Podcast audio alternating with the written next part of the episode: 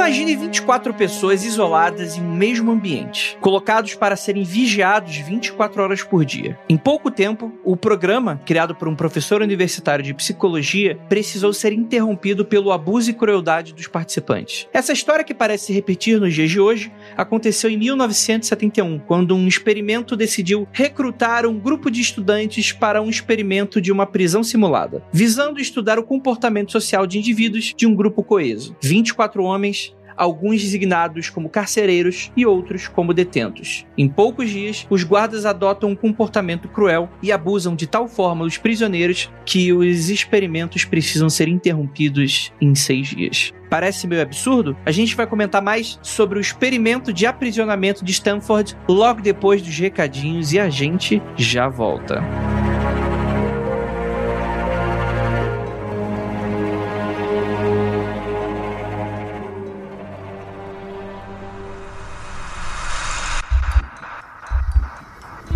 Nada de errado com seu áudio.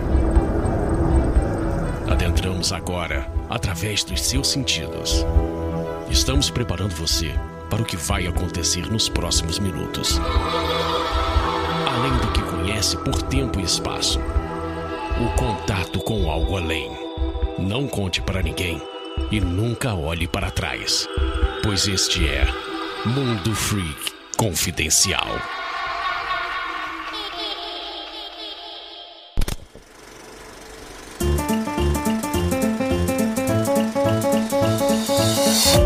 Agora na área de recadinhos do Mundo Freak Confidencial para mais um podcast incrível e para mais recadinhos maravilhosos. Primeiramente, agradecer pela sua audiência e sua paciência com a gente. Lembrando a todos que o Mundo Freak Confidencial hoje é um programa exclusivo do Spotify. Se você está escutando, você já sabe, mas não custa lembrar que o Spotify é gratuito para escutar podcast. Você não tem propaganda e tem diversos recursos que vários outros agregadores têm. Você consegue baixar episódio, você consegue assinar o nosso canal, vamos colocar assim, né? Nosso podcast, para receber aí os nossos episódios e por aí vai, tá bom, gente? Te agradece muito o apoio que todos vocês nos deram e a gente agradece vocês estarem aqui com a gente.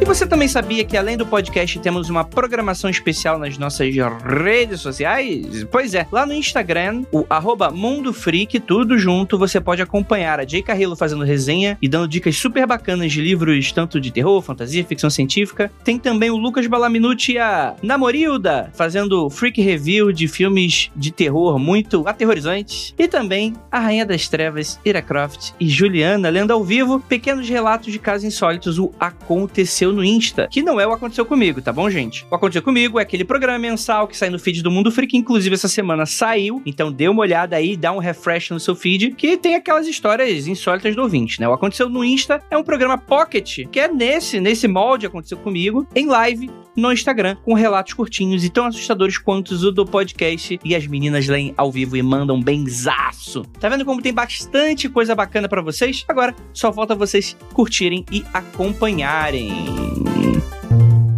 E para quem não sabe, tá dando mole, a gente começou a nossa seleção de pauteiros lindos do Mundo Free Confidencial. Você quer ser um pauteiro do Mundo Free Confidencial? Fique de olho, fique de olho. Vou pedir aí pra Nandinha deixar nos links do post todas as instruções, os links do, do formulário. Caso queira participar, você vai preencher o nome, o e-mail e responder perguntas importantes desse formulário. Inclusive, já enviar a pauta. Mas o que, que a pauta precisa ter? Ela precisa ter seu nome, o tema, que no caso pode ser ufologia, casos insólitos, para sabermos exatamente do que se trata. E a gente vai precisar de uma introdução, um desenvolvimento, uma conclusão, uma referência de 3 a 5 páginas do assunto que você quer abordar. Uma pautinha modelo que você manda pra gente e eu vou deixar tudo que você precisa para fazer tudo isso no post desse episódio, tá bom, gente?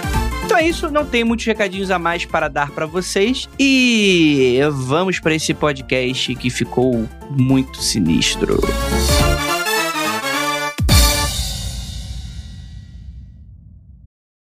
This episode is brought to you by Paramount Plus. Get in, loser! Mean Girls is now streaming on Paramount Plus. Join Katie Heron as she meets the plastics in Tina Fey's new twist on the modern classic. Get ready for more of the rumors, backstabbing, and jokes you loved from the original movie with some fetch surprises. Rated PG 13.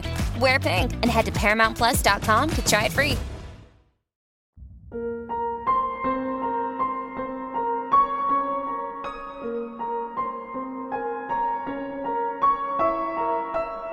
Longos dias e belas noites, queridos ouvintes. Tudo bem com vocês? Estão aí encarcerados dentro de casa? Nós também estamos. Quer dizer, a maioria das pessoas, né? Tem gente que, enfim, né? Tem gente que tem gente. Eu sou André Fernandes e estou aqui para comandar uma turba ensandecida de monstrinhos que eu controlo graças ao podcast. E para me ajudar, eu já vou apresentar fazendo uma pergunta para os participantes. Se você pudesse sem quem você é, até onde vai a sua fé? Marcos Keller. Até a esquina, porque a fé é aquela coisa maravilhosa que ela dura enquanto você precisa dela e depois você esquece, vai pro baile funk, vai pra qualquer lugar onde a sua fé não cabe. Deixa na porta e tá tudo certo. Nada contra bailes funks, inclusive saudade. Entendi. Se pudesse escolher entre o bem e o mal, ser ou não ser, o que, que você faria, Jay? Eu não seria. Eu provavelmente voltaria pra minha casa e ia dormir, porque é mais sensato. Entendi, já, já, já sabendo já que o participante ia ser é, tá. E eu, eu esqueci o resto da música, então temos aqui também Ira Croft. Eita, eita. Se a metodologia é falha, então quer dizer que o resultado não é confiável. Ah, tudo bem, gente? Rapaz, olha aí. Beleza, né? Então Brasil não funcionou, né? Vamos voltar, porque. a premissa incorreta não gera dados exatos. Isso aí, muito bem. E temos aqui novamente, eu, eu vou chamar de convidado, porque assim, eu, eu como participantes de programas de reality show, do beijinho uma vez, não quer dizer relacionamento, não. Então, Michael, não vem achando aqui que participa duas vezes seguida, você é, é membro fixo. É porque aqui o relacionamento vai se construindo durante muito tempo, muito abuso, muito dinheiro. Michael Torres. Eu já tô aí me oferecendo, já tem vários anos, né? Só agora que eu consegui estar tá aqui, já, enfim. Tô aqui hoje também para falar um pouco sobre como ciência ruim e marketing bom faz a gente longe. Olha aí, rapaz. Uma boa questão. É, eu não sei se eu tô na ciência ruim ou se no marketing bom, mas enfim, né? Foram três anos para estar tá aqui, então tá tudo certo. Tá, tá funcionando. Alguma coisa funciona. Exatamente. Tá eu aqui para provar isso, pois sou uma publicitária que não se formou em publicidade e só para deixar registrado também que primeiro contato com o Andrei foi só já tomando paulada, mas eu não desisto, ó, vou ali cativando. É porque aqui é no, aqui é o amor bandido. Aqui é, aqui é assim que é assim, que é na paulada. Gente, falando em paulada, vamos, vamos vir aqui pro tema, que infelizmente, né? Porque a gente tá rindo, mas é aquele riso, gente. Ah, o Andrei tá rindo, que absurdo. Não, é riso de nervoso, gente. Riso de nervoso. Desespero. Terror e desespero, né? Delírio e desespero, já diriam certos podcasts aí. Porque, enfim, né? A gente fala sobre os piores monstros aqui no mundo freak. A gente fala sobre aqueles, inclusive, que podem nem ser os mais cruéis, mas são os mais misteriosos, os mais. Meu Deus, o pé grande, monstro do Lago Ness, meu Deus, os fantasmas. Mas talvez, apenas talvez, isso é resposta de muita gente, inclusive céticos, quando eu pergunto se as pessoas acreditam, ela fala: Eu não tenho medo de fantasma, eu tenho medo é do ser humano. É o ser humano entrar na minha casa. Então, para muitas pessoas, o ser humano é o monstro, né? É o, o monstro que come o homem, não. É o, é o, o homem é o lobo do homem. O lobo é o homem do lobo? Eu não sei. O homem é o lobo do próprio homem, a sociedade é um universo de todos contra todos. Thomas Hobbes. Olha aí, ó, isso aí. Eu sabia o nome do autor, com toda certeza. O Keller é que infelizmente me interrompeu fazendo esse mansplaining contra mim. Posso ter dito errado, inclusive, não que se esqueça. Exatamente. Mas, gente, experimento de Stanford, porque é o que vocês querem, vocês querem ver, né? E, e isso trata muito sobre isso, né? A gente tem que voltar um pouquinho no tempo, e eu já vou pedir daqui a pouco pro, pro Michael falar sobre os experimentos psicológicos pós-década de 50, que eu acredito que vai ter muito reflexo disso por causa da Segunda Guerra Mundial, né? Mas eu tenho absolutamente certeza que em algum momento o Keller vai levantar o dedinho e falar: Não, Andrei, porque na verdade isso é muito mais antigo. Então, Keller, eu tô te dando esse momento agora. O que é que é muito mais antigo? Aprisionamento de pessoas, experimentação? isso é antigo pra caralho. Isso é, desde que o ser humano percebeu que o outro não era eles, entendeu? Ponto final. A, a docilidade de corpos, a domesticação, o enclausuramento punitivista a microfísica do poder nas relações. O que mais que tá faltando colocar como antigo? É, mude a posição social de um homem você mudará o homem? Tudo isso aí é Maquiavel pra trás, cara. Você tá. É, é a história da humanidade numa casca de nós. Ou numa cela de uma universidade. Isso também é meio básico, assim, no nosso estudo de história, né? Porque quando eu fui ler sobre Stanford, eu, eu me lembrava da, dos nossos livros de história do Brasil de colonização, né? Eu tava olhando e falava assim, gente, a gente já leu isso aqui em outros lugares já vivemos isso aqui, não é mesmo? Sim, sim, total, assim. A gente vai falar do, do experimento de Stanford especificamente, cara, mas experimentos sociais são feitos desde sempre. Muitas vezes não com a ideia de serem experimentos, mas com a ideia da finalidade da punição, a finalidade do alcançar determinado resultado. A própria lógica punitivista, por exemplo, e eu vou citar citar Foucault, porra, do episódio inteiro, desculpa, gente, não tem jeito, né? Mas é toda essa lógica de que existe o suplício, existe o martírio, existe a punição, a punição como, como não uma forma, nem necessariamente de ensino, mas uma forma de lembrar o poder, inclusive. Não necessariamente ensino, mas para mostrar quem é que manda, toda a noção de justiça pré-Revolução Francesa era isso, assim. Você vai ter a primeira noção de que precisa de uma lei externa, que os homens são iguais, e talvez a nobreza tenha que ser colocada né, nas garras da justiça também para todos recentemente, na Revolução Francesa. Um pouco antes disso, você vai para Bastilha, para cadeia na França. Por quê? Porque assim, sei lá, atravessou a rua errado, porque o, o rei queria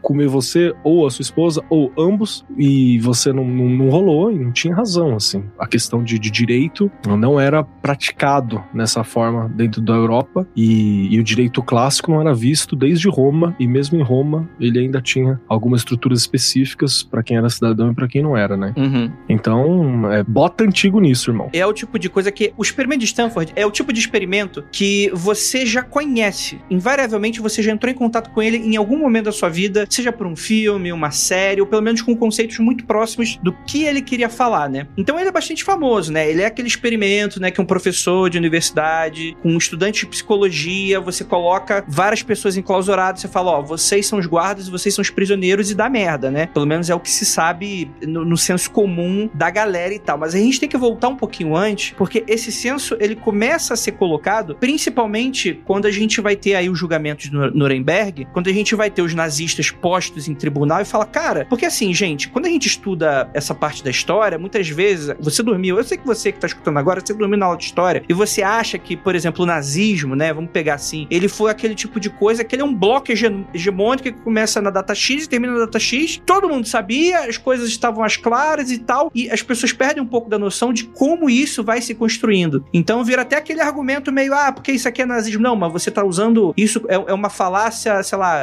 puxa ali o, o nome do do, do carinha lá. Não, isso aí é o, o argumento de. Relaxa que em 2020 isso aí caiu oficialmente pelo autor do argumento, inclusive, se eu não me engano. Porque é... realmente em 2020 eram nazistas.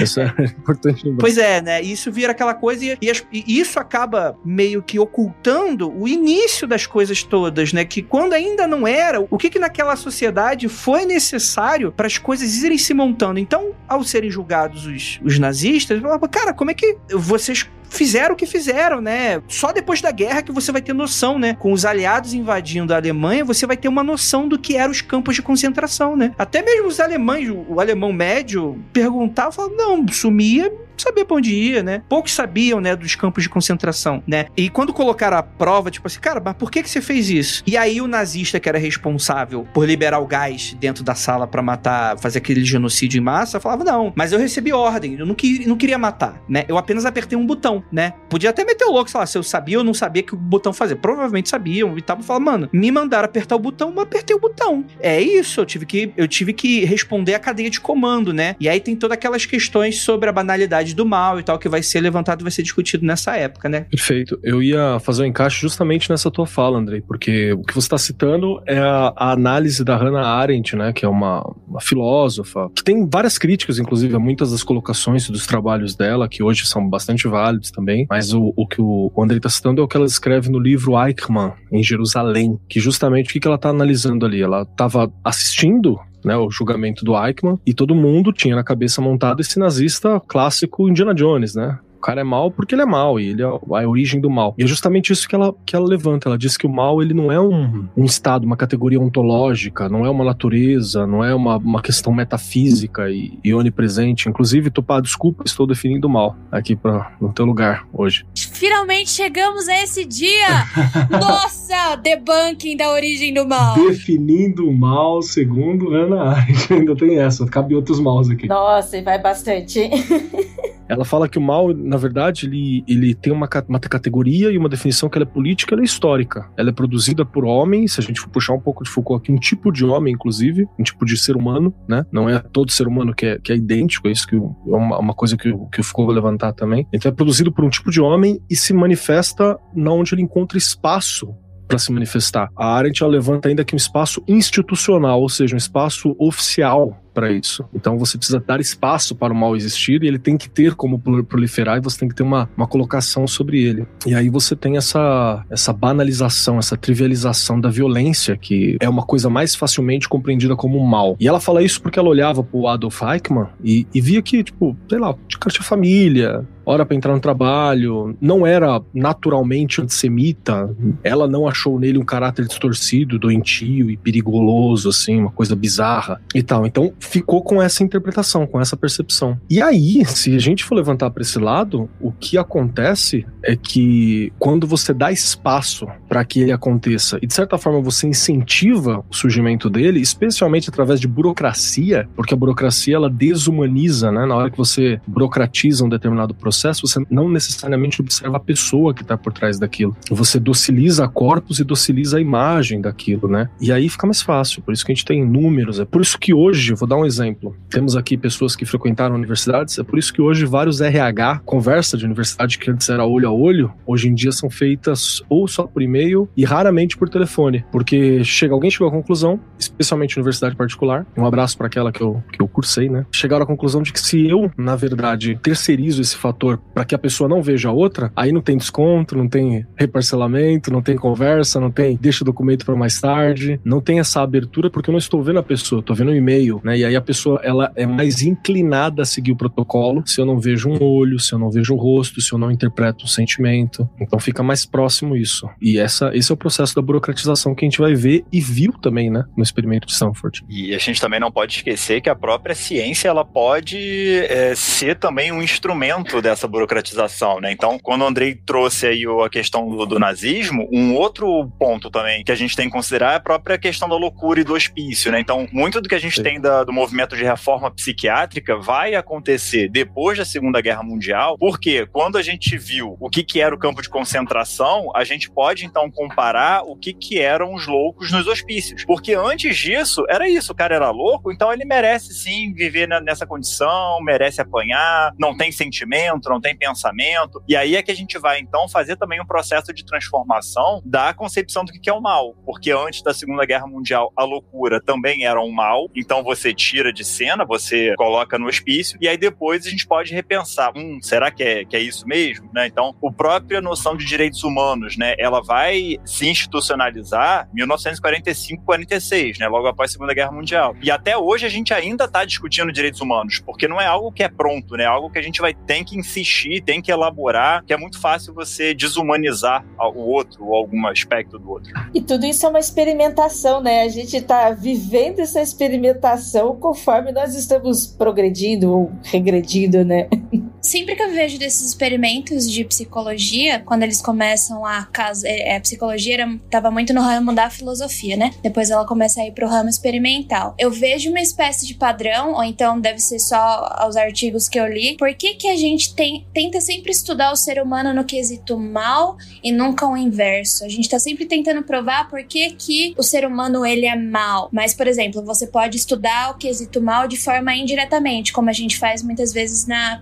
Vou falar da física, né? Então a gente vai estudar a gravidade, então a gente vai medir outros parâmetros indiretamente para poder chegar no que é a gravidade. Por que que, para estudar algo tão nocivo que é o mal, por que que a gente tem que estudar? Vamos tentar fazer o ser humano ser mal e não tentar o ser, fazer o ser humano ser bom pra gente poder estudar e tentar chegar no mal? Por que, que é sempre o ruim? Primeiro vamos tentar cutucar a onça e não o inverso. Questão super pertinente, Jay. Isso daí é um problema epistemológico da psicologia de base, né? Porque é isso, na psicologia a gente. Uh, os estudos eles sempre começaram pela via do patológico, né? Pela via daquilo que foge à norma, né? Um pouco aí do que o Keller já tinha colocado antes, né? A psicologia, ela era e é. Hoje em dia, hoje em dia é difícil afirmar isso, mas a psicologia ela, ela surge muito como um instrumento de compreensão de, de, desse elemento que foge à norma. Né? Então, é, surge como um instrumento de docilização, nessa dimensão mais é, burocratizante da ciência, né? De isso, de você tomar o ser humano como objeto de pesquisa, né? O objeto de estudo, é, você vai pela via daquilo que é estranho. Ou em português claro, é o prego que precisa ser martelado, né? Exatamente. Né, que é isso, a gente tinha lá uma, uma certa norma, né, da, de que a, a heterossexualidade é o normal, então antes de existir a palavra heterossexualidade, surgiu o conceito de homossexualidade, porque a gente identifica aquilo que é desviante, estuda isso para depois pensar o normal. Tanto que hoje em dia tem sido muito forte na psicologia o desenvolvimento da noção de psicologia positiva, que aí ela vai buscar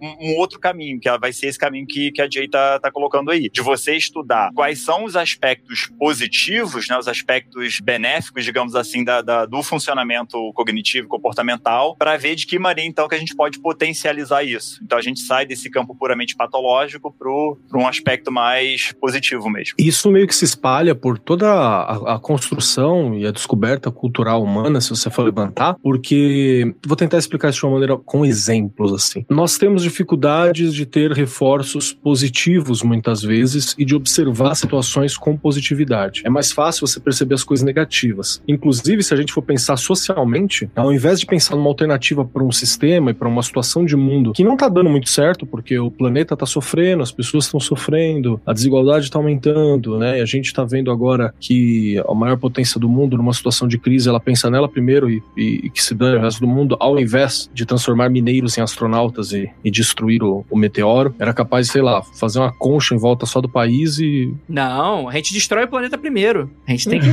tem que ter esse mérito. Não pode deixar, né, o, o meteoro fazer sozinho. Então, a gente tá nessa situação. Ao invés de imaginar um mundo positivo, é mais fácil pra gente imaginar a destruição desse das formas mais absurdas possíveis. Então, culturalmente, a gente constrói muitas distopias. E a gente imagina essas distopias com muita facilidade. A gente se aproxima com muita facilidade dessas distopias, enquanto que as utopias são deixadas para trás. A queda dos últimos planos foi muito disso, né, que a gente está vivendo. Então, você não tem aquele solar punk, você tem só o, steam, o steampunk, não, o cyberpunk, né, aquela coisa mais pesada. E isso acontece em várias áreas, né, que é o reforço daquela questão negativa, principalmente. Eu vou adicionar também que tanto no programa passado que a gente fez com o Michael, que foi Mensagens Subliminares, e o experimento de Stanford, nós estamos falando de estudos também de controle. São estudos que eles foram diretamente para trabalhar sobre controle de massas, controle de pessoas. Então ele objetificamente foi desempenhado para estudar este mal, entre aspas, também fraqueza, sabe? É, o estudo da gamificação, por exemplo, né, que tá super em voga aí hoje em dia, por exemplo, e tal. Pouco provável que seja usado pro bem, né? Provavelmente vai ser usado tipo, sei lá, a China, por exemplo. Ah, toma aqui o teu cadastro positivo. Você vai ser um cidadão melhor ou pior, ou você vai receber mais ou menos direitos dependendo de como você se porta na sociedade. Ou seja, fudeu, né? é o cyberpunk, caralho. E quando você fala gamificação, você também abrange pra caramba, mano, porque é amplo demais o que, o que é bom e o que é positivo e negativo em gamificação. Ah, e, e, isso que você deu exemplo aí, né, do, do, cartão cidadão aí chinês, assim, isso é também década de 60. Já, já, tem experimentos a respeito disso, né, lá nesse período, assim. A gente já vai chegar no experimento de Stanford, mas antes da gente chegar exatamente nele, voltando um pouco sobre aquela coisa dos estudos e, do, e de como o ser humano estava pensando pós-tribunal de Nuremberg, né, a gente vai ter o Milgram, que o nome dele é Stanley Milgram, né, ele foi responsável pelo que ficou conhecido como experiência de Milgram, na Universidade de Yale, 10 anos antes do experimento de Stanford. Ele vendo isso que aconteceu, ele fez esse experimento que ele dividiu 40 voluntários em dois grupos aleatórios. Um dos grupos disse que seriam os professores, os outros seriam os alunos. Em seguida, levou os estudantes para uma espécie de sala e pediu para o, abre aspas, professores que colocassem à prova a memória de seus alunos. A orientação que o Milgram, né, que o cara que estava organizando o experimento deu, era para que aplicassem choques elétricos naqueles que errassem os experimentos. Era como se fosse uma, uma, uma aula, né? Só que você não estava vendo o, o, estudante e você aplicaria choque toda vez que eles errassem ali a questão da memória, né? Aquela questão lá. E a máquina que era utilizada para emitir essas descargas iam de 50 a 450 volts, né? E a potência máxima, inclusive, vinha com um aviso dizendo perigo, choque severo, né? E cerca de 67% dos professores, né, ou seja, o grupo dos professores, utilizaram a voltagem máxima em algum momento e todos, todos, 100% chegaram a pelo menos 300 volts. Tudo filha da puta. Tudo filha da puta, mano. Então. Tudo. Só que, só que aí tem um pulo do gato, né? Porque não existia esse rolê. As pessoas fingiam que estavam dando choque, né? Quer dizer, a pessoa não fingia. Ela, na cabeça dela, ela tava dando choque, né? Peraí, peraí, deixa, deixa, deixa eu summonar o Magicando aqui, mas o que vale é a intenção. Então, não, mas eu não tô falando isso para perdoar os professores. O que eu tô falando é que, na verdade, quem elaborou, né, o Milgram, ele elaborou o seguinte: na verdade, a gente vai fingir que a galera tá do outro lado e a gente vai colocar um, um arquivo lá, uma, uma, fita, que não era fita na época, provavelmente, mas a gente vai colocar uns sons da galera gritando. Então, não, ninguém tava recebendo choque de verdade, só que a galera dos professores estava achando que tinha choque, né? Então, eles estavam na intenção do, do ali da, da, da, da maldade, sim. Da velhinha preta ali, ó. Exato. Não tem muita conclusão aqui na pauta, porque não é uma pauta sobre isso e tal. Mas eu queria perguntar se você conhece esse experimento, Michael. E o que que. Como é que foi isso na época e tal? Como é que foi? Conheço, então. Nesse contexto, a gente tem que lembrar que não havia ali comitê de ética bem estabelecido. Na verdade, esse foi um dos primeiros experimentos a se estabelecer, ou começar a estabelecer isso. Que o que, que aconteceu? Nesse experimento, a gente vai ter também uma questão da figura da autoridade. Né? Então, esses professores encarnam a autoridade e o quem executou lá que deu choque meio que estava obedecendo. Né? Era um pouco isso que o Milgram queria testar. Só que qual foi o problema disso? Mesmo depois em que se comunicou, né? Porque os participantes eles não sabiam, é, como, como você falou no início, né? Eles estavam achando que eles estavam testando memória, né? Eles não, não sabiam que estavam sendo testados para nessa dimensão do mal, entre aspas, né? E aí, mesmo depois de ser informado que era tudo fake, né? Que era tudo é, é, brincadeira, né? Assim, que, que as pessoas não se feriram de fato, os participantes apresentaram sintomas de transtorno de estresse pós-traumático. Então, o fato deles se darem conta de que eles provocaram mal ao outro e mesmo tudo sendo falso, gerou transtorno de ansiedade e outros sintomas nessas pessoas.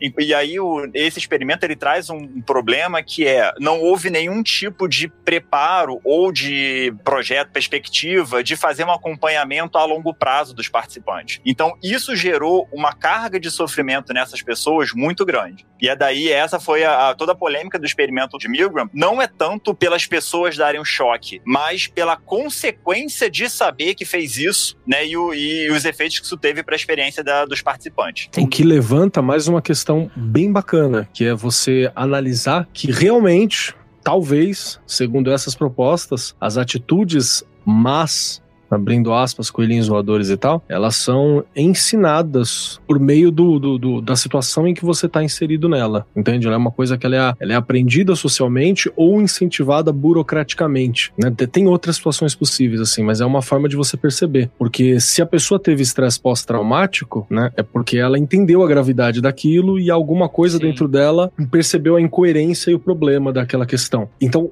foi verdade emocionalmente falando, né? Então, alguns talvez sejam tudo filho da puta mesmo, mas alguns deles perceberam que passaram do ponto e não conseguiram entender por que que passaram do ponto. O choque disso com a autoimagem é muito grande, né? E, é, e é curioso porque atualmente, né, uh, antes até desse período, a ideia de trauma era sempre de um trauma real, né? Então, a psiquiatria ela partia dessa ideia, assim. Então, uma pessoa ela só apresenta sintomas se ela tem um trauma real. É, esse material, foi um dos primeiros né? é, material, assim, uma Esse foi um dos primeiros experimentos a ampliar o conceito de trauma a ponto de que hoje, né, a definição hoje de estresse pós-traumático, ele inclui o fato de você ver um mal acontecendo com outra pessoa ou só de você ter notícias de que alguma coisa ruim aconteceu com outra pessoa, né? Então, ou seja, né, é, a própria o esquema de representação de si e do outro é, pode ser alterado a ponto de virar um trauma. Então é por isso que eu não consigo ver os vídeos que estão saindo do BBB agora, porque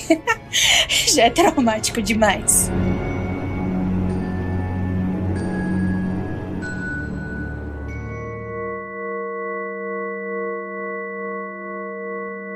Mas aí a gente chega no experimento de Stanford, né? Mas, mas o Michael, deixa eu, fazer, deixa eu fazer uma pergunta para você. Tudo bem, década de 60, 70, mas pô, tinha. O que, que tava faltando ali de noção pra galera? Que hoje em dia esse tipo de experimento não pode mais ser feito pelo Conselho de Ética, né? Das universidades e por aí vai e tal. Por quê? Tipo assim, isso, não é, isso já não é meio que uma banalidade por mal por parte de quem tá experimentando? Eu entendo que é efeito Guerra Fria, né? Então, o contexto histórico-social, né, da Guerra Fria, a psicologia, ela entra muito como uma ferramenta para melhorar a sociedade, ou então uma ferramenta para potencializar características é, dos seres humanos humanos, é sempre em nome de um bem maior, né? Então, nesse contexto, a gente não tinha ali uma regulação ética tão atenta, porque o governo americano também tinha interesse em identificar Sim. os limites disso, né? Então, a coisa meio que vai vai passando, né? Sim, com certeza. Levando em consideração esse experimento de Milgram que a gente conversou um pouco, o psicólogo Philip Zimbardo, ele vai começar o experimento dele no dia 15 de agosto de 1971 no porão da Universidade de Stanford. Ela tinha sido modificada para uma pequena prisão com três celas. Então, nove voluntários, estudantes da mesma universidade, eles foram presos de manhã. Quando eu digo presos de manhã, o Zimbardo, ele conseguiu chamar uma galera da polícia e falar: "Ó, oh, tem como você ir na casa dessas pessoas e prender elas para elas sentirem o impacto do que é ser preso e, e ser levado para uma cela?" Então ele conseguiu fazer isso com os policiais, eles foram lá, prenderam as pessoas, foram fichadas, foram vestidas com uniformes de presidiários e trancados nas celas. Os outros 12 voluntários, que também eram estudantes, eles fizeram os papéis de guardas, que vão começar a se revezar em turnos. Todos os participantes eram homens, homens brancos, e passaram por testes psicológicos prévios. A duração total do teste ia ser de mais ou menos duas semanas, e cada um ia receber o equivalente de 15 dólares na época. Eu acho que, que a, a conversão vai dar mais ou menos, sei lá, 100 dólares hoje. Não, mas aqui no Brasil dá 400 milhões de reais. Ou seja, era uma grana boa para quem é universitário, né? Eu totalmente toparia. Pelo dinheiro, não pelo experimento. Mas enfim. que bom, né, Jay? Que bom, né? Tem que deixar isso claro, né? Deixa eu deixar claro. É, então. Esses prisioneiros, eles ficaram 24 horas por dia confinados. Só que era bem diferente dos guardas. Os guardas, eles tinham regalias. Por exemplo, eles ficavam em ambientes diferentes, no quais eles podiam descansar, entendeu? E tinha mais conforto do que eles. O Zimbardo, por outro lado, ele vai assumir a função de superintendente e um dos estudantes dele vai assumir a função de diretor. Então, todos os pesquisadores se reuniram com os guardas na véspera do experimento e deram algumas instruções. Entre essas instruções, não era permitido nenhum tipo de agressão física e nem de tirar comida ou água dos detentos. Depois dessa reunião com as instruções, os guardas receberam bastões de madeira para afirmar a superioridade deles e roupas muito parecidas com as de policiais mesmo, e eles também usavam óculos de sol espelhados para que não houvesse nenhum tipo de contato visual. Os prisioneiros, de novo, eles estavam de batas e de gorros muito desconfortáveis. Se não me engano, era uma espécie de meia calça que começa a esquentar a cabeça, sabe? Bem esquisita. E eles também usavam correntes presas aos tornozelos. Isso é importante. Exatamente. Os guardas, eles foram instruídos a chamar os prisioneiros pelos números que foram dados para eles e não pelo nome de cada um. E a divisão era mais ou menos assim: eram nove prisioneiros divididos nas três celas, três em cada, três guardas, e esses três guardas eles estavam divididos em três turnos de oito horas. Só que daí a conta não bate para os 24 voluntários, né? O restante ficou na reserva para caso alguma coisa acontecesse, tipo, caso alguém desistisse, caso desse algum problema. Só um detalhe importante é que em nenhum momento o Zimbardo falou pro pessoal que eles poderiam desistir. Sim, teve um que ele teve uma espécie de alergia na pele conforme foi passando os dias. E daí, só por causa disso, que tava ficando muito feio, foi que ele foi retirado de lá. Mas basicamente você não podia sair de lá. No primeiro dia, nada aconteceu. Daí já no segundo, as coisas começam a ficar meio esquisitas, né? Os prisioneiros, eles se rebelaram. Eles empilharam algumas camas na parede, deixaram de responder às ordens dos guardas. E daí a reação dos guardas foi: eles usaram um extintor de incêndio sem supervisão da equipe de pesquisa. Ou seja, eles já estão começando a fazer coisas que os supervisores, os pesquisadores não, não falaram para eles fazer. Um dos guardas, quando ele percebeu que lidar com nove prisioneiros e só três guardas no turno era difícil. Então, um, esse, esse guarda ele sugeriu para que todo mundo começasse a usar táticas psicológicas para lidar com o que estava acontecendo. Então, o que, que eles fizeram? Eles montaram uma sala privilégio, na qual esses prisioneiros que não, não tinham nada a ver com o Montim, eles eram retratados com recompensas. Ou seja, eles tinham refeições melhores, eles podiam dormir com colchão. Só que esses privilegiados, eles decidiram não pegar essas regalias em, em sinal de compaixão por esses presos que estavam se rebelando, né? Depois de 35 horas, um dos prisioneiros começou a agir como, entre aspas, louco, em uma espécie de crise de raiva que parecia totalmente fora do controle. E é a partir desses acontecimentos que as coisas vão totalmente ladeira abaixo. Inclusive, eu entrei em contato primeiramente com esse experimento, né? Acho que, se eu não me engano, foi no colégio, ou talvez no início da faculdade, não tenho certeza que eu vi o filme, né? Que não é esse novo de 2015 com Ezra Miller, né? É o mais antiguinho dele e tal, né? Que inclusive foi muito próximo que eu vi daquele A Onda, né? Que no caso era o filme alemão e não o remake americano também, né? Que acho que são filmes que dialogam muito, né? Pra quem não sabe, por favor, procurem esses filmes. A Onda, e o outro eu esqueci o nome, tá? Mas coloca experimento e você acha, tá? Depois eu vou pedir pra, pra Nandinha. Nandinha, beija Nandinha, colocar no- nos links aí o trailer do filme, pelo menos. Mas é aí que dá errado, né? E eu acho que quando eu assisti pela primeira vez, é o tipo de coisa que ela, ela é extremamente aterrorizante, porque eu acho que pra quem já frequentou uma escola ou um colégio, dá muito pra se identificar com muito daquelas relações ali, né, mano? E eu acho que bate um pouco com o que você tava falando também, Kelly, com a questão da figura de autoridade, né? Aquelas relações de micropoder, né? Que eu, que eu gosto de chamar, né? Não que eu, que eu que inventei o termo, né? Mas é o, é o síndrome do pequeno poder, né? Que o pessoal fala, né? Rei de nada. É Eu o chamo rei de de- rei de nada. Exatamente, que é o, é o rico do banco imobiliário, né? Que eu adoro fazer aqui nesse podcast. Cuidado comigo, hein? Vocês que estão gravando comigo. Uma coisa também que vale a pena lembrar é que o Zimbardo, né, quando ele propôs esse, esse experimento, ele queria também levantar uma outra variável que era diferente do Milgram, porque para ele é, não haveria uma figura de autoridade conduzindo o experimento, tá? Diferente do Milgram, que você teria lá o- a figura dos professores, aí não, meio que estaria todo mundo de igual, tanto o carcereiro quanto o prisioneiro, né? E isso também vai ser um dos pontos de crítica que depois a gente pode falar quando vier o plot twist do negócio. E, e aí é interessante porque o nome do, do artigo, né, que o Zimbardo publicou desse experimento, vou fazer aqui uma tradução, é, o nome do artigo é A mente de um carcereiro formidável é a prisão de Pirandello, tá? E aí, o, esse Pirandello, ele era uma, um... Keller, como é que é o nome de quem trabalha com teatro? É pobre. Trouxa. Todo respeito. Trouxa. Então, esse Pirandello seria um diretor de teatro, né, que foi uma figura muito controversa, né, porque ele, ele foi um ganhador do Nobel, né, ele era autor, diretor e ator, ele chegou a ganhar um Nobel de, de literatura, e ele era alguém que ele flertava com fascismo, né, então ele dizia que ele era Italiano, fascista, né? depois ele Ele era dizia, italiano. Isso, isso, isso, depois ele dizia que não, depois ele falava que ele era o, o- em cima do muro, isentão, enfim, toda essa polêmica. Eu conheço muito em cima do muro que. Não vou continuar. Também, né? Conheço muito em cima do muro, que fala que tá em cima do muro, mas Opa, rapaz. vou te falar onde construir o muro.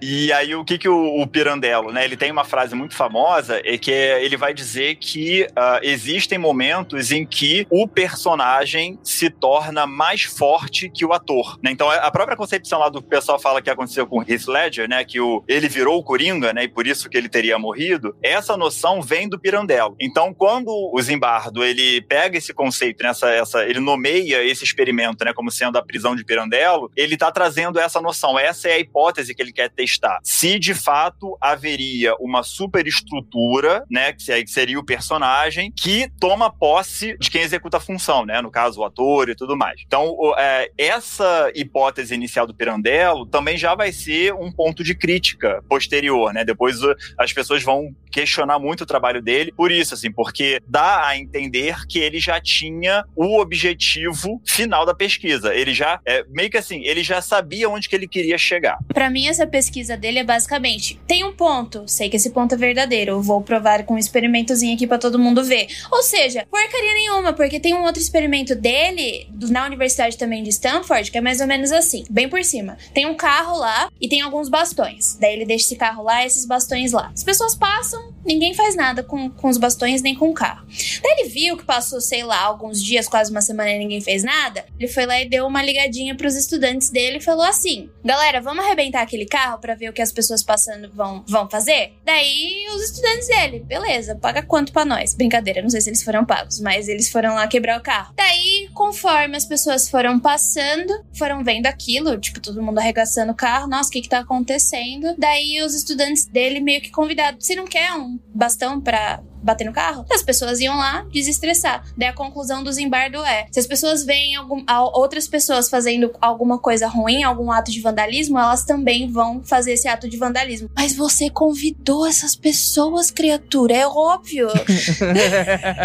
Sim, é assim, isso é muito louco porque não se a, a, ciência não deveria funcionar dessa forma, né? Porque você você tá de fato, você não tá tentando comprovar se algo é verdade. Você acha que algo é verdade, então você vai manipular o resultado que você quer, né? Então não faz sentido.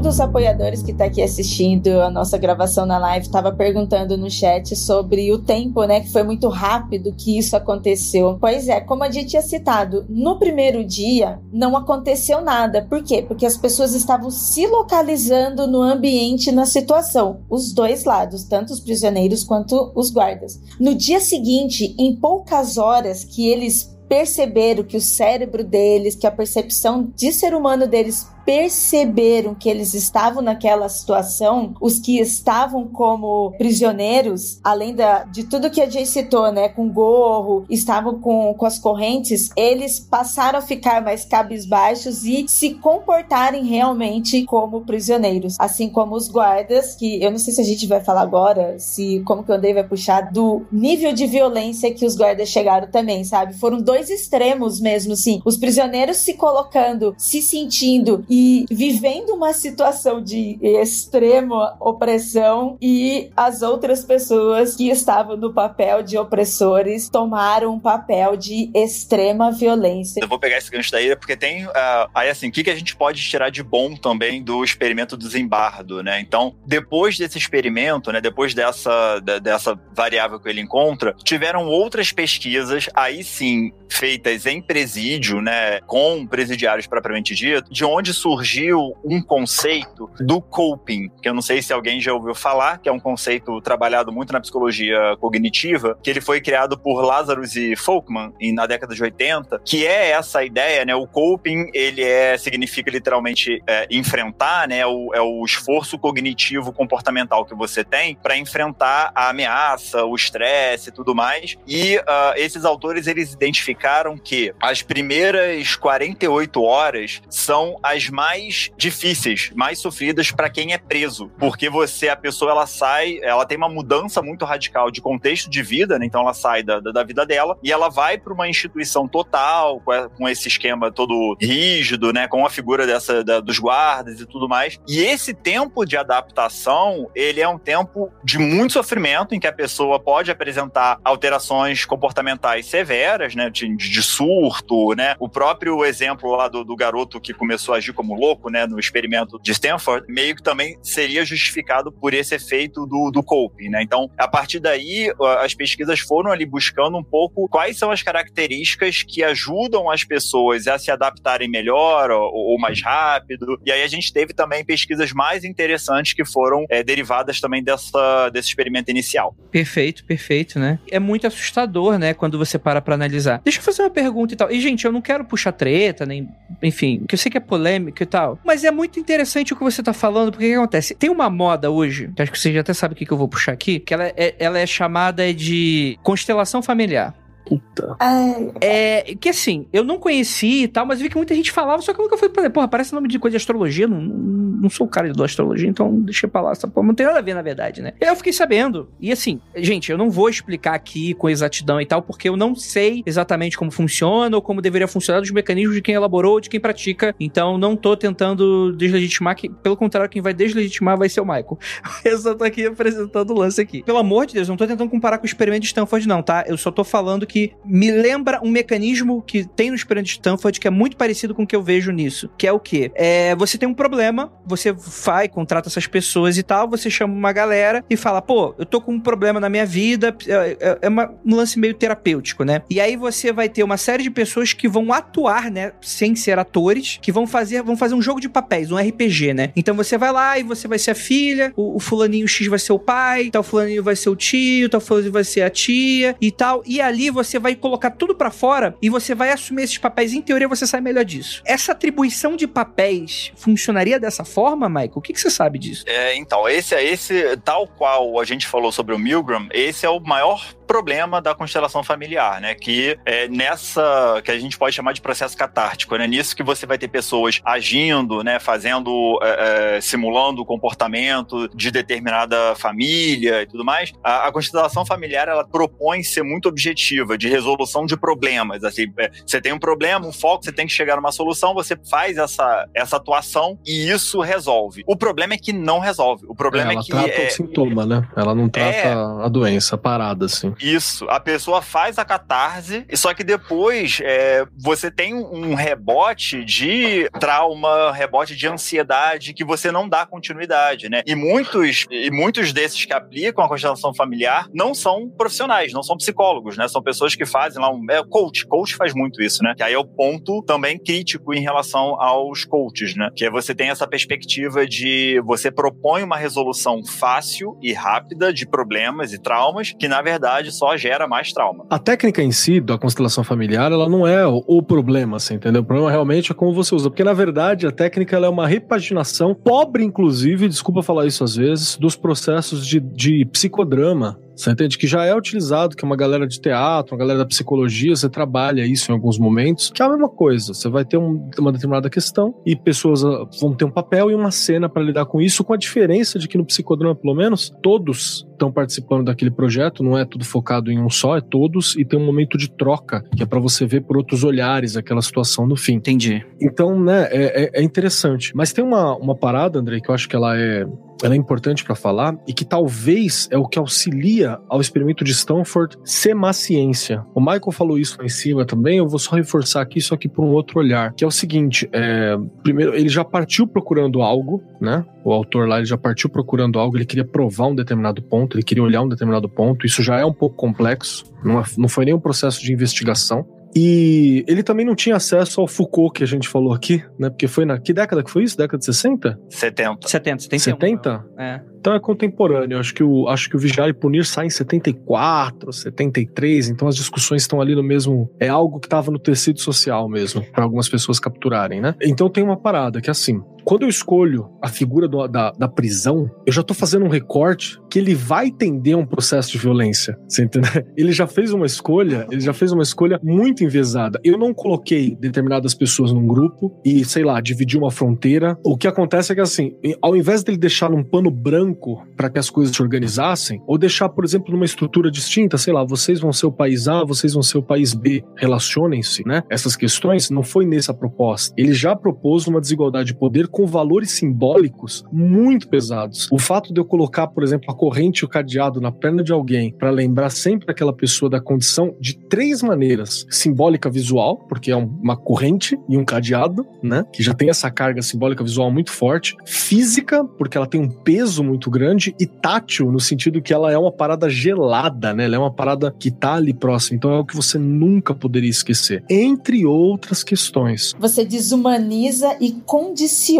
ao mesmo tempo, né? Exatamente, é, é nesse ponto que eu quero chegar, porque assim, desculpa citar o Foucault outra vez, não tem jeito, é o cara que a, a minha referência para estudar isso, quando eu falo sobre toda a questão de estudar as questões das prisões, para mim, que é uma coisa que eu tenho estudado particularmente, como que funcionaria uma sociedade não punitivista, né? Não nas questões das prisões, ainda tenho dificuldade para compreender isso. Mas, por exemplo, o, o Foucault ele não acredita que a sociedade seja o, o homem, o lobo do próprio homem, não é isso. Mas a sociedade moderna, contemporânea, principalmente pós Revolução Industrial, é onde acho que onde ele bate bem em cima disso, assim, ela é uma sociedade de conflito. E quando eu proponho uma, uma prisão, eu já estou trazendo culturalmente vários valores inerentes ao processo prisional. Vários valores inerentes ali. Ele, e ele estava extremamente consciente disso no momento em que ele escolhe homens e brancos, sabe? Ele já estava extremamente consciente disso. Porque ele falou assim: se eu colocar mulher, se eu colocar negros, eu vou ter algo que reforça ainda mais essa estrutura de desigualdade social e tal que tem, que tem na estrutura. Então ele colocou ali um recorte para tentar propor um processo de igualdade já e ver como que aquilo se daria. Você já percebe que isso está colocado. Então tem um, tem um outro detalhe detalhe ali que eu acho que é importante, né? E, e, na hora que ele fala sobre a domesticação de corpos, né? O Foucault fala sobre isso. Os corpos dóceis não são só o corpo do prisioneiro que é desumanizado, é o corpo do agente penitenciário também, porque parte da estrutura desses corpos dóceis ela também é econômica e, e, e no sentido de que assim você tem que ser o melhor para fazer isso, você tem que ter desempenho e silêncio, você tem que ter desempenho e acatar a regra. E na verdade eles estavam acatando a regra. Na hora que você fala assim, não, mas eles estavam saindo do controle.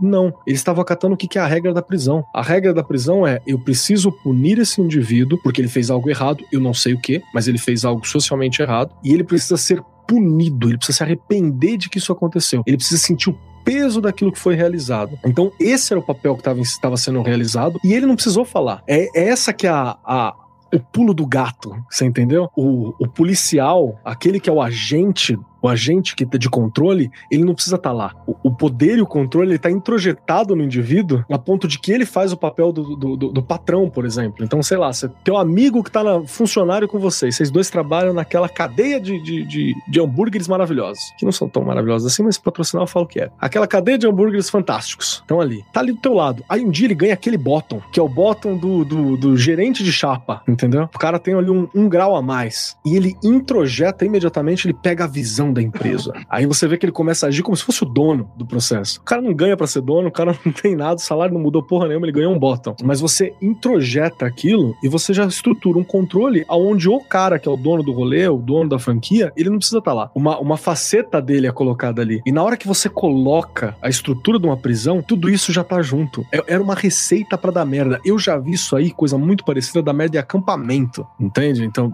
é, muito parecido. cristão, hein? É, retiro.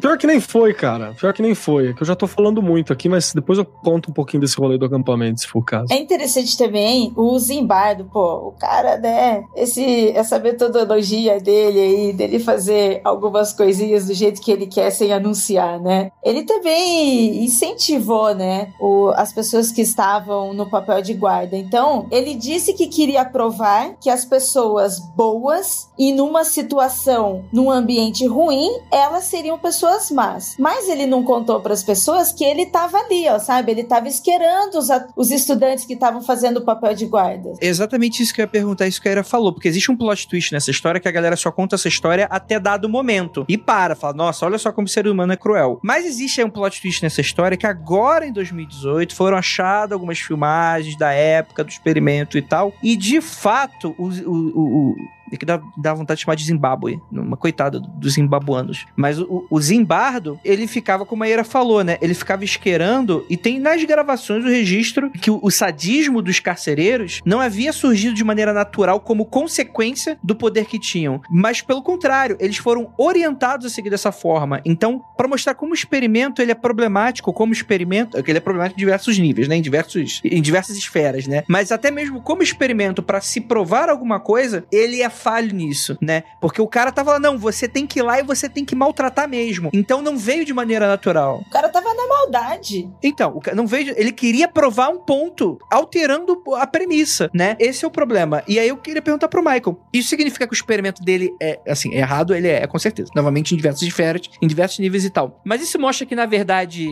naquela situação ali, não ia dar nada? Ou ele só acelerou esse processo? Como é que é para você a sua visão disso aí? Então, esse plot twist que a gente, que o André fez menção foi o, o a, a, revelação que o Ben Bloom fez em 2018, né? É, eu vou voltar nisso porque é legal. Porque, mas antes disso, o Zimbardo ele lançou, ele publicou esse artigo, eu acho que em 1973, se eu não me engano. Teve todo um rebuliço ao redor da, da, dessa situação, né? Assim, pela publicação em si, pelo estudo em si, mas também pela consequência que isso teve, né? Porque assim, teve comoção dos familiares, teve comoção da, da mídia. Então, quando o experimento foi interrompido, fez-se todo um, uma cena e uma divulgação dele. Então, isso elevou o Zimbardo a uma categoria ali de, certo destaque, né? Apesar de inicialmente é, negativo, né? Mas ele conseguiu reverter isso pro, de uma forma muito positiva para a carreira dele. E aí, desde 75, outros pesquisadores já começaram a, a, a buscar quais são as entrelinhas do, do artigo desse experimento, né? Então, a gente vai ter um, um primeiro, uma primeira revisão, né, do, desse experimento em 75 1975, em que aí os autores é, eles levantaram lá alguns problemas. Em 1975, o Banuazzi e o Movahead é, começaram a fazer as críticas do modelo teórico e, e metodológico do Zimbardo. E depois, em 79, é, Love Bond, Mithram e Adams é, refizeram esse experimento na Austrália, só que de uma outra maneira. Né? Então, como é que eles fizeram? Eles montaram o mesmo esquema de prisão, separando pessoas para serem guardas e prisioneiros, só que eles fizeram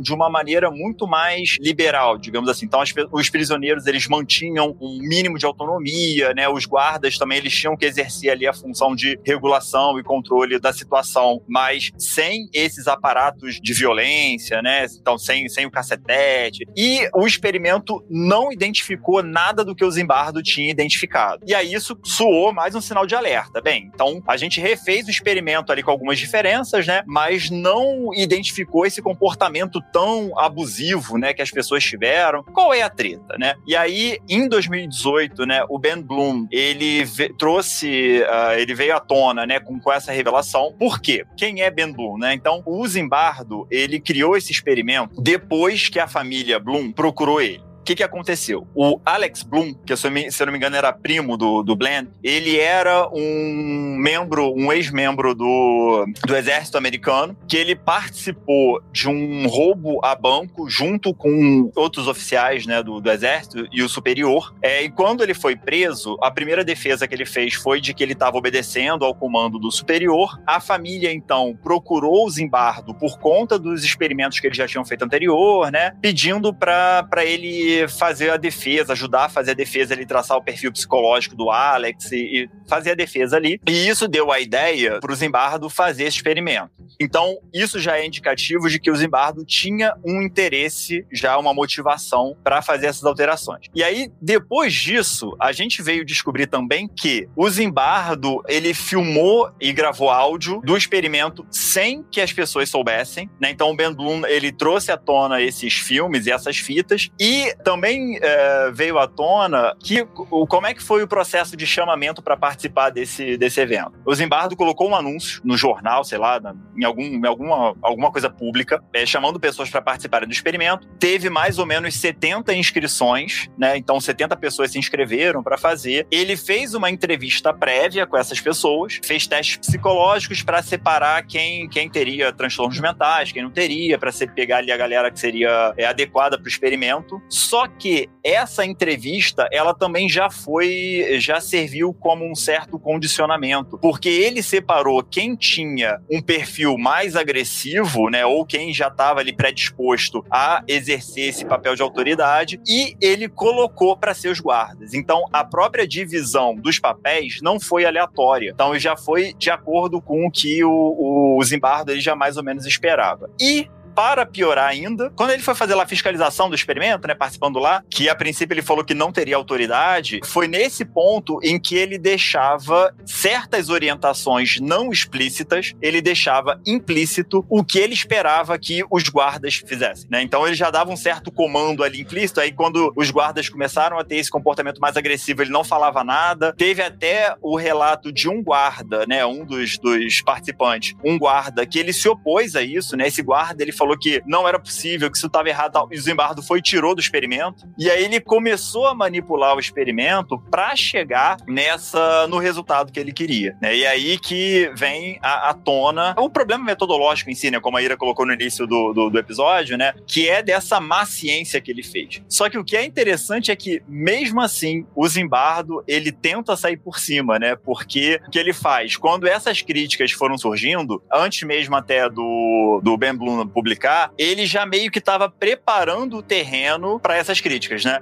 Então, uma das questões que em 2011 ele faz um. Ele, ele publica um livro em que ele vai criar o chamado efeito Lúcifer, né? Em que é toda uma narrativa, toda uma discussão lá que é para retroalimentar essa ideia dele de que pessoas boas em um contexto ruim se tornam pessoas ruins, né? E aí, antes da, da, da crítica surgir, ele já tinha lançado esse livro, né? Que caiu no gosto do povo, o pessoal gostou, o pessoal ficou reproduzindo muito essa ideia do efeito Lúcifer, e quando veio a crítica, ela foi amortecida. Então, ele era muito sagaz nesse ponto, né? Eu queria perguntar, cara, por que, que aconteceu com esse cara? Esse cara tem prestígio hoje? Porque você tá falando 2011? Isso são 30, mais de 30 anos. Ele ficou famosíssimo e super respeitado. Esse livro aí, nossa, ele foi estudado por diversas pessoas pra, tipo assim, como justificativa. Eu estou colocando muitas aspas, porque desculpa mesmo. Justificativa pra má liderança, justificar, sabe, grupos de pessoas em trabalho, em empresa. Nossa. Então, mas a minha questão é que é o seguinte: tudo bem o, o civil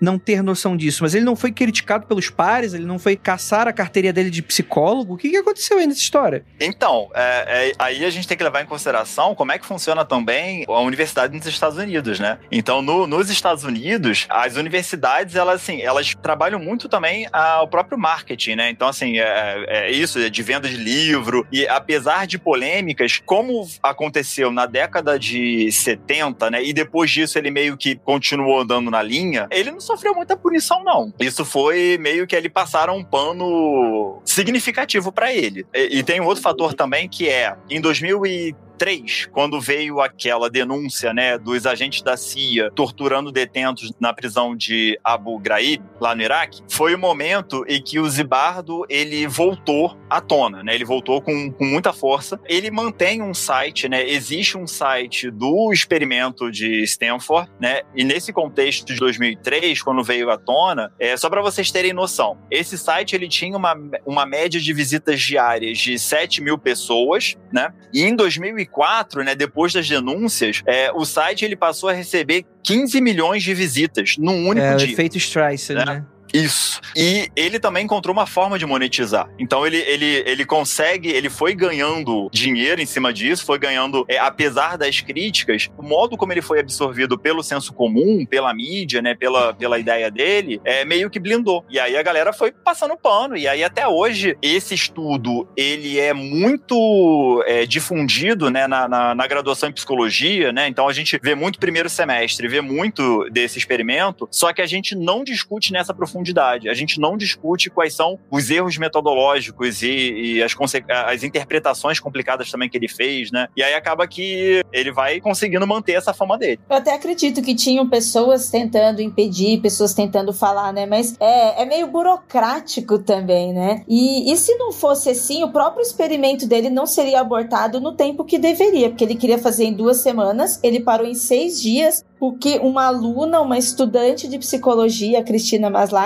foi lá e foi parar o cara. Chegou e deu, sabe? Que era namorada dele na época, inclusive, né? E deu um toque, uma chamada mesmo, falando pro cara, pô, isso daí você tá gerando violência, isso daí é violência em cima de violência, não é um estudo. E ela nem sabia todos os detalhes ainda. Então, se ela na época tomou essa ação, outras pessoas também devem ter tomado, mas todos esses anos, e o cara, como ele era marqueteiro, e ele tava tentando provar algo que algumas pessoas também queriam saber, né? Porque todo mundo quer saber como ter controle de massas. Então, ele vendia uma ideia, né, de que era possível você ver essa transformação em pessoas, enquanto outros, né, os seus pares, como você falou, outras pessoas também deveriam estar tá tentando impedi-lo, né? Mas você tem um, um processo aí também, né, para isso, né? E eu não duvido, cara, não duvido mesmo que talvez é, tem uma realidade que ela é das universidades estadunidenses que a gente não tem tanto no Brasil. Mas se você é um pesquisador, está dentro de uma universidade estadunidense e você desenvolve um projeto interessante, interessante ao ponto de brilhar os olhos de alguém dentro das Forças Armadas, você está com um financiamento gigantesco, assim, é muito, muito interessante para você e para as Forças Armadas o seu projeto. E, e, tem vários indícios de que ele percebeu os erros no,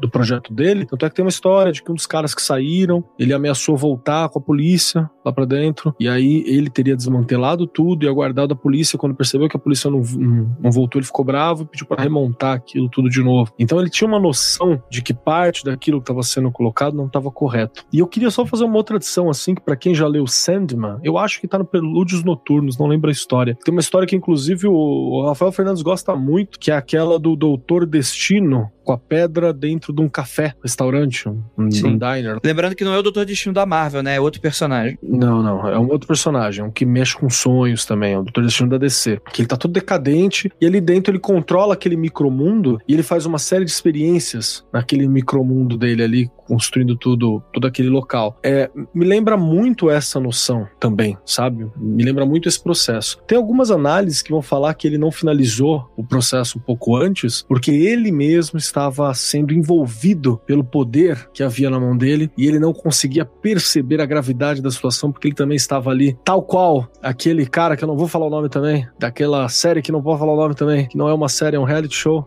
e fala com voz assim dando setas e mandando Pode pessoal falar sentar. que é, o, que é o Big Boss aí do Big Fone. Fica, fica à É o. Big Boss, Pode tal falar. qual o Big Boss. Fala o que quer, faz o que quer, interfere como quer. E é muito poder na vida de pessoas reais e com influência no mundo, né? Então é meio, é meio bizarro você parar para prestar atenção nessas questões. Toda a discussão daquele processo, na verdade, era exatamente sobre isso. É sobre poder, como que ele é exercido, parte dos seus problemas, né? É, é essa a, a proposta. Total, total. É, e tudo feito com muita violência, sabe? É, é bom a gente salientar que, tipo, esse experimento não eram só pessoas ali sentadinhas, tranquilas, não, elas foram levadas a muita violência. E eu vou acrescentar que, que Foucault ficaria decepcionado, porque essa violência da mão física, assim, da, essa violência material, ela é psicológica, mas ela é presencial, ela é direta. Essa violência que não é sutil, ela é uma violência muito fácil de fazer. Ela é uma violência simples, tanto ela é simples, fácil, de pouco investimento, que ela é a forma de violência estatal mais utilizada porque ela é rápida. Eu não invisto, eu não faço absolutamente nada. É uma violência burra, uma violência imbecil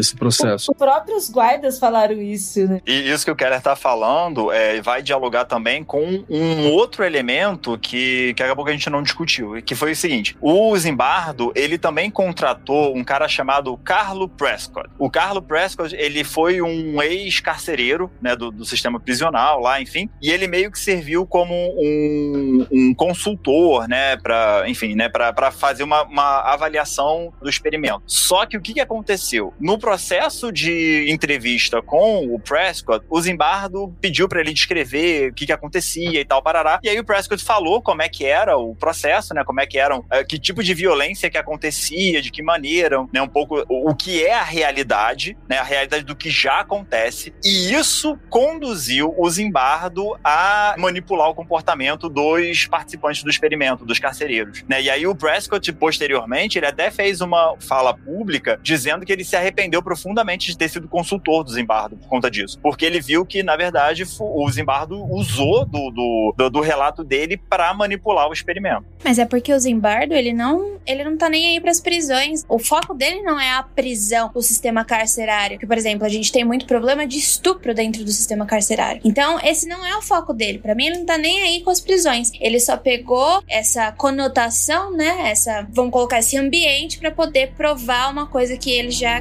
step.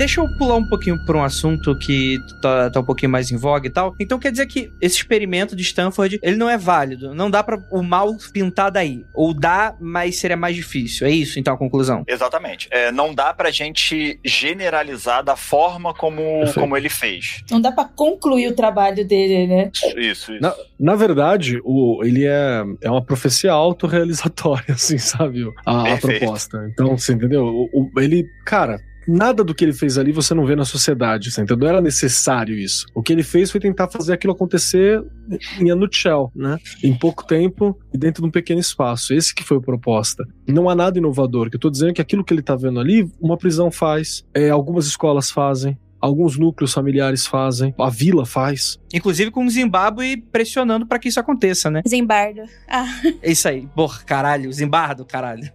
Então não é assim, exata, não é uma pesquisa. Serve como anedota. Como uma anedota dessas questões todas, ela serve. Eu acho que ela serve como essa anedota, como um comparativo até de situações, de você parar pra pensar, mas não utilizar a pesquisa dele pra isso porque é falha, né? A gente já disse que a metodologia é falha. E, e se pensar sobre isso, lembrar que ele utilizou de influências, ele utilizou de influências de violência. Então, todo o resultado da pesquisa dele, mesmo que estivesse dentro de uma metodologia em que estivesse um resultado que ele pudesse comprovar, ainda assim ele teve influência de violência. Então, quando a gente compara com, com as nossas casas, com as nossas vilas, com os nossos trabalhos, com o BBB, a gente tem que lembrar que essas pessoas são influenciadas por violência. Essas pessoas elas têm outras influências para chegar nesse nesse ódio todo, nessa nessa raiva, violência, nessa maldade, né? O que tem de positivo que a gente pode dizer, né, do, do experimento do, do Zimbardo é que ele abriu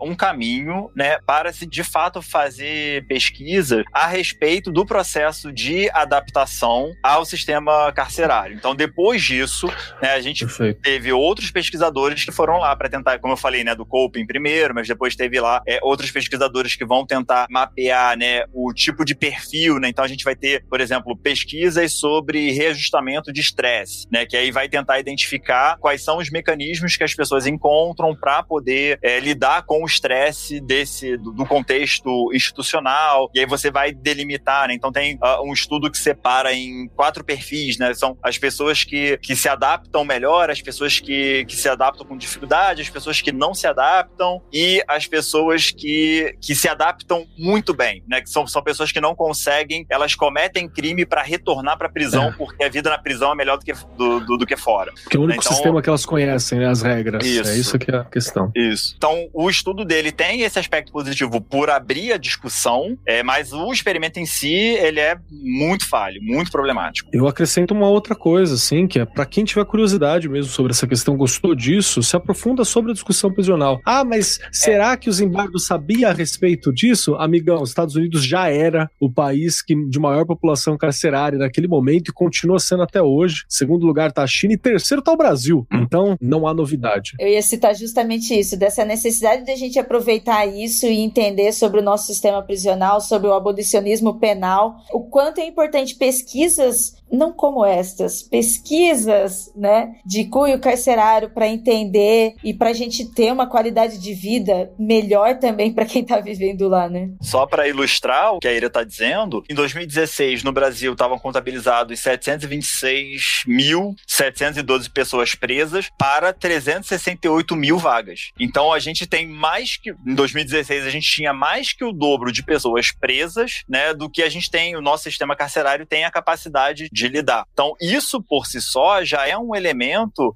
que é, é um fator que gera é, violência. Né? Isso gera sofrimento. Enfim. E quando a gente fala assim sobre o abolicionismo penal e entender esse sistema, a gente não é o fato, ah, vai soltar vagabundo, agora vai ter estuprador solto, vai ter assassino solto. Não é isso, gente. A gente entender esse sistema e entender também como a violência é gerada dentro desse sistema de pessoas que estão inocentes lá dentro, em que poderiam estar, é, estar com as suas famílias, pessoas que em momentos das suas vidas, por algum deslize, foi para lá dentro desse sistema e aí acaba convivendo junto com, com essas outras pessoas que a gente tanto condena. Ah, o estuprador com o assassino. Eu trago ainda uma outra reflexão, que é, acredito que você vai, se você for numa cadeia na região de Stanford ali, qualquer daquela região próxima, você vai entrar dentro dela e você vai encontrar alguém que está preso por portar determinada quantidade de drogas, você vai encontrar alguém que está preso porque tentou se alimentar, você vai encontrar pelo menos alguém que está preso porque no desespero cometeu uma decisão errada. Mas o Simbardo nunca foi preso, você entendeu? E não é, é isso que vai acontecer. Então você tem algumas questões que elas são meio complexas para se falar. E eu vou dizer, sobre, a Ira tá falando sobre a questão do abolicionismo penal. Eu tô na periferia, a história da Ira também veio. Eu ainda tenho dificuldade para compreender isso. Tenho bastante dificuldade para entender, porque a gente naturalizou o processo punitivo. Então, o sol nasce, o gato mia, o pintinho pia e preto é preso e pobre é preso. E rico não. E a gente tem essa visão de que tá tudo bem, você entendeu? Por quê? Porque a gente naturalizou esse processo. Ah, mas isso não dá. Dá. Essa é a questão. Outra coisa que o processo do, do Zimbardo deixou bem claro é que dá para se naturalizar as coisas com uma extrema velocidade se você tiver os, os indícios, os preceitos, as influências ali para isso. É, já que o Keller tá falando um pouco sobre marginalização, eu queria voltar ao ponto que eu comentei lá sobre das janelas quebradas, para eu contextualizar direitinho o do porquê aquilo aconteceu. O Zimbardo ele tava exatamente tentando provar, os carros foram colocados em dois lugares diferentes, um no Bronx que é uma cidade diferente da de Palo Alto, que é uma cidade onde já tem residências mais com pessoas com melhor poder aquisitivo. E o carro que tava no Bronx foi totalmente destruído, vandalizado e roubado, e o que tava em Palo Alto não. E daí ele pegou e levou para Stanford e convidou os, os alunos dele a quebrar. E daí ele pegou o que, que ele quis provar com isso, né? No caso, no Bronx ele tava falando que ele concluiu que a pobreza e a marginalização eram os culpados pelo crime, mas ao mesmo tempo que quando uma pessoa era incentivada a também a marginalizar, ela marginalizaria. Então, só para contextualizar o que, que eu tava falando, que, e o meu ponto era que não adianta você convidar alguém a bater no carro que provavelmente ela vai bater. É uma discussão muito interessante que eu entendo o sentimento de quem torce o nariz para essa discussão, porque a pessoa tem que entender que você pegar um exemplo anedótico de alguma coisa horrível que aconteceu, ela não se reflete, ela não pode se refletir inclusive no todo, né? Se você tivesse uma quantidade de pessoas dessa no Brasil dispostas a fazer o nível de atrocidade que você está usando de, de, de, anedota, não existia mais país, né? E, e quando a gente está falando, a gente tem que sempre lembrar que a gente está usando o contexto de macro, né? Em que a gente está vendo os números, né? E como esses números se refletem e não passando passando pano ou, ou aliviando para quem de fato comete muitas vezes um crime horrendo e que de fato precisa ser separado da sociedade porque não tem como, né? Só queria dizer que eu adoraria quebrar um carro também. Street Fighter 2. Me lembra muito aquele filme da. Aquele filme não, é, é um filme, né? O clipe da Beyoncé que ela tá andando com um taco de beisebol pela rua e ela tá cantando. E daí encontra o carro e arregaça. Eu fico, yes, vamos. Acho que é o Demonade. Eu tô chocado que o Keller nunca quebrou um carro. Que não seja dele, né? É, mas aí, brincadeiras à parte, eu acho que também vale a pena a gente deixar é, registrado, né, o quanto que a vida em sociedade ela também é complexa, né? Então aqui a gente está puxando um pouco mais essa discussão para o campo científico, mas a gente tem um campo político em jogo também. Então, por mais que a ciência diga uma coisa, não significa que é, o político, no sentido de governo, governante, tudo mais, eles vão fazer ou não vão fazer, né? Então, é, por exemplo, tem uma pesquisa que tentou mapear quais são os principais estressores é, no contexto prisional. E aí o que, que eles encontraram foi o principal elemento estressor é a falta de visita de familiares e amigos, né? Então você ser retirado de perto das pessoas que você gosta. Além disso, aí tem lá também falta de oportunidade de ocupação dentro da prisão, a demora do processo de julgamento, né? Então, os julgamentos que se arrastam por muito tempo, o isolamento, dificuldade de receber apoio médico e psicológico, né, dentro da prisão, as agressões entre os internos e a péssimas qualidades de alimentação e vestuário. Então, assim, então, aí pensando assim, a ciência identifica esses elementos estressores, por exemplo. Isso não significa significa que a política vá fazer alguma coisa com isso, né? Então, é, eu acho que esse é o ponto que, que é importante a gente poder fazer uma reflexão, né? É, a respeito disso, assim, né? De, de qual, qual, é o entendimento que se tem sobre o processo judiciário, o processo institucional, uh, o processo carcerário mesmo, né? É, e de que forma que a gente pode pensar em outras estratégias de solução. O Michael começou a falar sobre quais eram os itens de fatores estressores do sistema carcerário carcerário e ele começou a listar algumas coisas que a gente passou nessa pandemia, né? A gente não tava vendo mais os nossos entes queridos, a gente não podia mais estar próximo, a nossa alimentação mudou, a gente também não tava mais fazendo os nossos exercícios físicos cotidianos, que nem os, os presos eles não têm tanto essa, essa liberdade, né? De ver árvores, de ver natureza, essas coisas. Então, é o que que causa na gente? Como que a gente começa a se comportar a partir desse tipo de privação também, né? Né? É um reflexo que não só para o sistema carcerário, mas também para a situação que a gente está passando hoje. Eu acho que seria só uma coisa interessante de falar é que houve uma dúvida aqui no chat sobre o que é um exemplo anedótico né? A gente fala que é uma história que explica muita coisa, mas na verdade ela não, não representa a maioria. Ela é uma anedota, ela é um ponto exclusivo, tem seu significado, mas ela não representa a realidade. É uma das formas mais utilizadas de argumentação, inclusive, porque ela apela normalmente para sentimento ou para emoções em geral. Uhum. Então você não tem um rigor, não tem metodologia, não tem um olhar científico, não tem nada. Mas ela normalmente convence porque ela conta uma historinha pontual relacionada a sentimento. Muito comum, assim. Não é a definição precisa, mas é uma, uma aproximação. Posso dar, dar até, inclusive, um exemplo, né? Um dia eu falei que. Eu não lembro exatamente o contexto e tal, mas a pessoa também tirou do contexto Mas eu tava falando, tipo assim, ah, por exemplo, ah, se alguém invade a sua casa, se você for lá e matar a pessoa, você tá resolvendo uma invasão de domicílio com um homicídio, né? E a pessoa no Twitter super esbaforida, falar ah, não e tal, porque ela tava levando no contexto de que alguém entraria com uma arma para fazer mal para você e para sua família. E eu não tava usando isso de contexto. Mas isso é um exemplo anedótico que, na verdade, o ponto não era esse, né? O ponto é, sei lá, alguém te roubou na rua, aí você vai lá e mata o cara, tipo, né? Como é que isso aí funciona, né? O próprio exemplo que vocês falaram, a Ira falou, né? Não, vocês estão falando isso,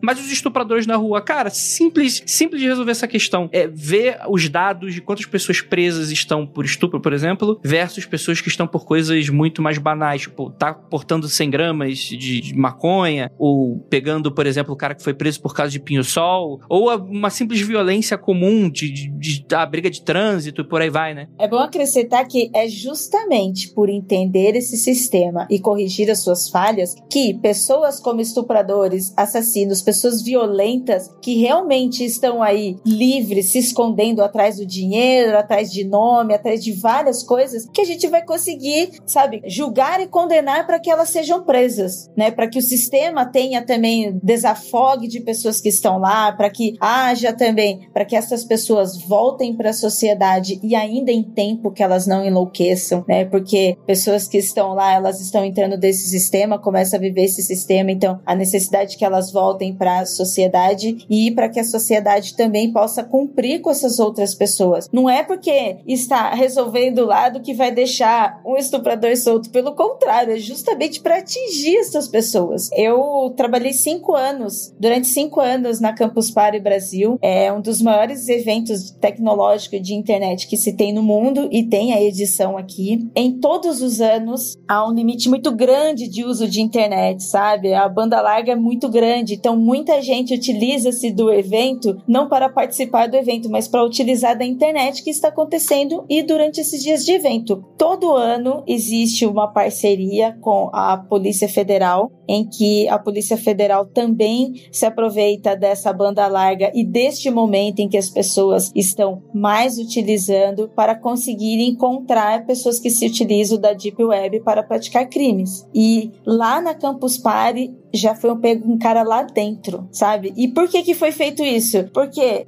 houve um estudo da situação para chegar até esse cara. Agora imagine quantos quantos dessas pessoas não existem por aí e estão escondidas atrás de, desses outros parâmetros que a gente citou aqui e que é necessário é necessário entender esse sistema para que tenha justiça né? Não esse punitivismo, mas que tenha justiça. E só para finalizar, pra gente já encerrando esse episódio também, né? Você falou, Michael, da questão da, da, da, relação entre ciência e política, que ela é muito interessante, que faz com que não uma ciência boa e com bons resultados vai ser necessariamente acatado pela política, porque tem mais coisas envolvidas, ao mesmo tempo e o, em que a ciência ruim do Zimbardo é acatada pela política porque é do interesse político, a violência nesse sentido, né? E, e, o controle. E aí, esse episódio, com toda certeza, foi influenciado pelas discussões que aconteceram na semana passada do Big Brother Brasil e que, enfim, né? Provavelmente não acabaram, mas a gente não sabe o contexto, né? As coisas mudam muito rápido e tal. Mas é aquilo, né? Você tá vivendo hoje um, um na tua casa, na tua sociedade, né? E tudo isso é tipo, é um convite ao reflexo, né? Do, daquela coisa de você tá assistindo a Casa Mais Vigiada do Brasil, mas o quanto isso tá na nossa sociedade e que é inquestionável, né? Por porque as pessoas lidam com política o tempo todo e isso acaba embargando muitas vezes discussões que são super importantes como essa, né? Que enfim, a gente não tá aqui para falar não, porque a gente tá certo e as coisas estão erradas e tal, mas confiar um pouco nos dados, na, ciência, na boa ciência pelo menos, né? E, e na, nas questões técnicas, né? Mas infelizmente acho que não é muito o caminho que o Brasil escolheu dos últimos anos, então a gente fica apenas o sentimento de que a gente tá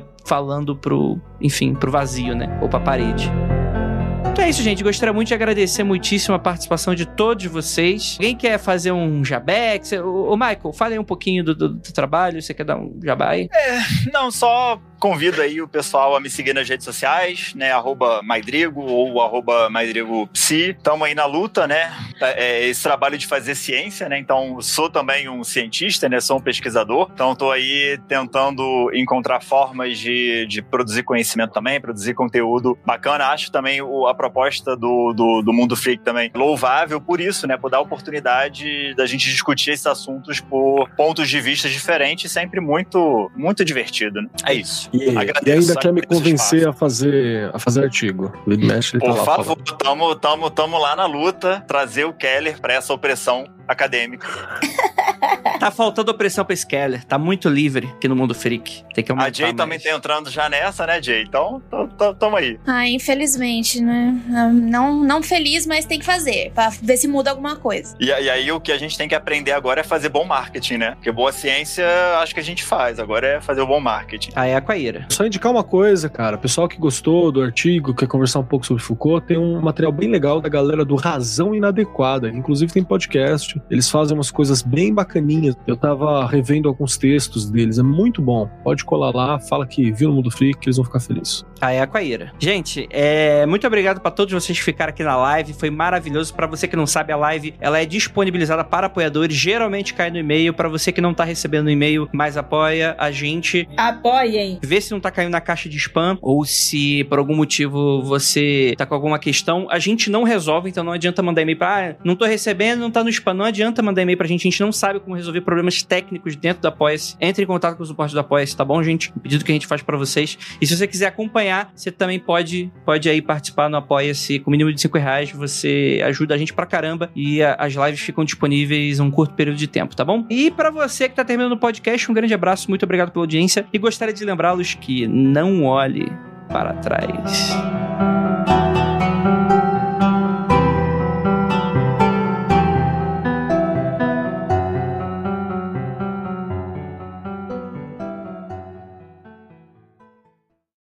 mundofreak.com.br